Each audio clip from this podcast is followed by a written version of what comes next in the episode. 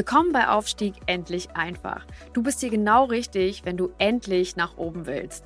Herkunft, Alter, Geschlecht, Profession. Ganz egal. Jeder kann aufsteigen. Hier bekommst du Inspiration, Tools und Anleitung und vieles mehr für deinen Aufstieg. Verbessere die Welt und dein Leben mit Aufstieg endlich einfach.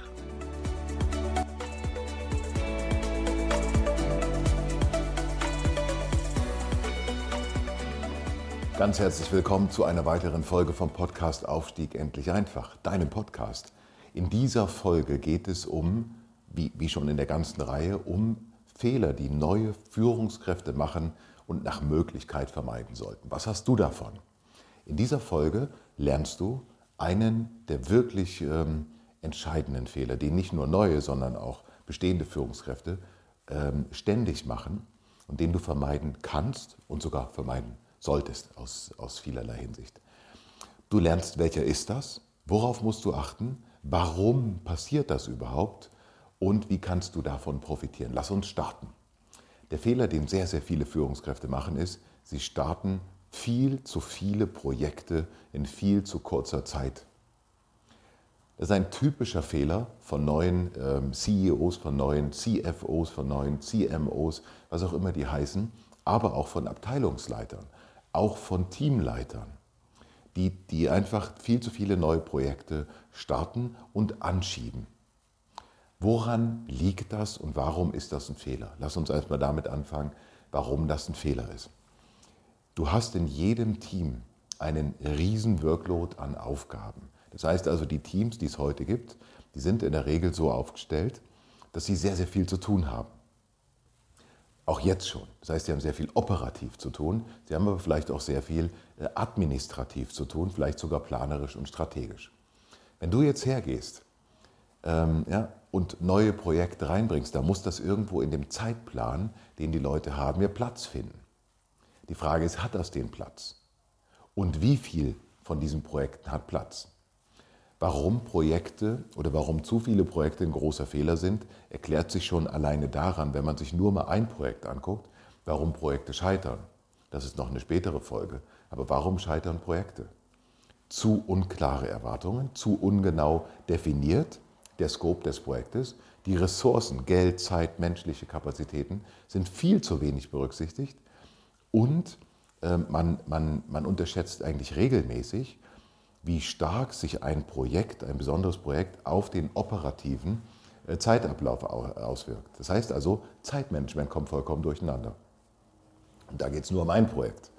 Wenn du jetzt also als neuer Chef mehrere neue Projekte startest mit deinem Team, ähm, dann wird sich das kumulieren.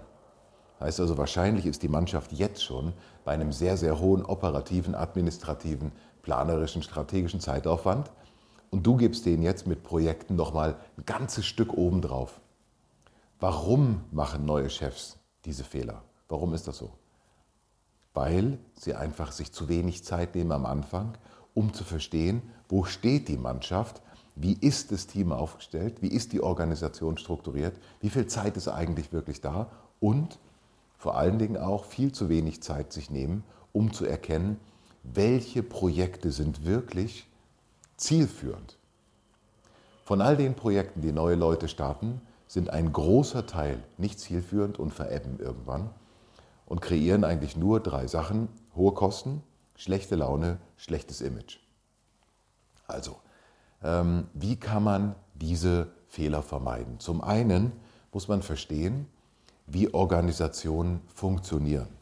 Organisationen funktionieren wie Tanker auf dem Meer.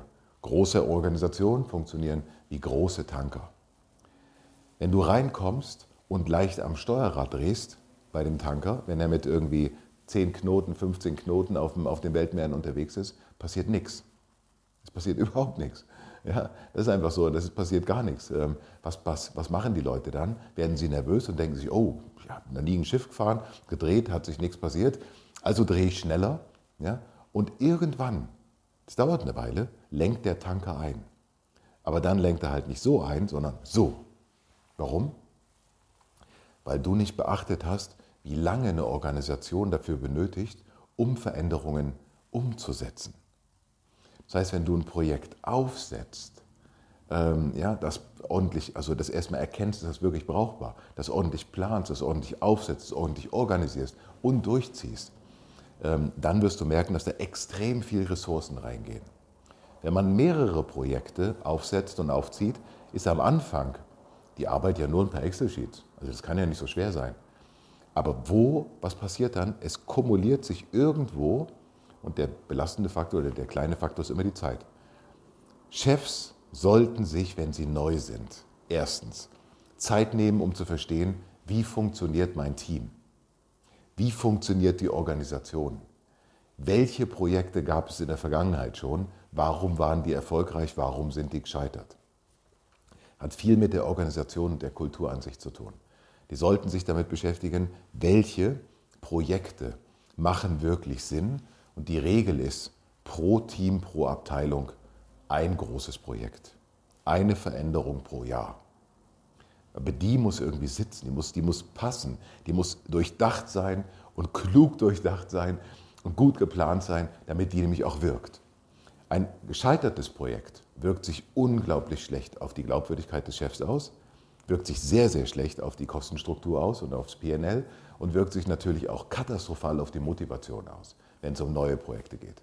Das heißt also, du als neuer Chef, lass dir Zeit, verstehe genau, was wirklich los ist, warum funktionieren Sachen, warum funktionieren Sachen in dieser Organisation anscheinend nicht, welche Leute kann man sich verlassen, welche nicht, wo ist überhaupt Zeit genug? Und jetzt die wichtigste Frage, welches Projekt macht wirklich Sinn? Erst wenn du das weißt, solltest du ein Projekt starten, nicht vorher. Und schon gar nicht in einer Abteilung zwei oder drei große Projekte oder größere Projekte gleichzeitig, weil dafür sind die Ressourcen höchstwahrscheinlich nicht vorhanden. Also ich hoffe, ich habe dir damit geholfen. Ich hoffe, ich habe dich zum Nachdenken angeregt. Ähm, freue mich natürlich sehr über dein Feedback. Gerade zu diesem Thema Projekte werden wir noch weitere Videos machen. Sogar eine Schulungsreihe gibt es dazu bei uns. Komm auf mich zu, lass dich coachen, wie du als neuer Chef besser ähm, in deine neue Funktion reinkommst. Komm in meine Seminare, lerne, wie Aufstieg wirklich funktioniert, worauf du achten musst. Komm in meine Seminare und lerne was über äh, Körpersprache, über Auftreten, über deine Wirkung und wie du die verbessern kannst, damit du eben erfolgreicher bist bei Gesprächen, im Verkauf, in der Führung. Ich wünsche dir ganz viel Erfolg, freue mich auf dein Feedback, äh, mikewetterlink.com oder über LinkedIn oder natürlich über Instagram. Ähm, kontaktiert mich und gebt mir Feedback. Liebe Grüße, bis bald.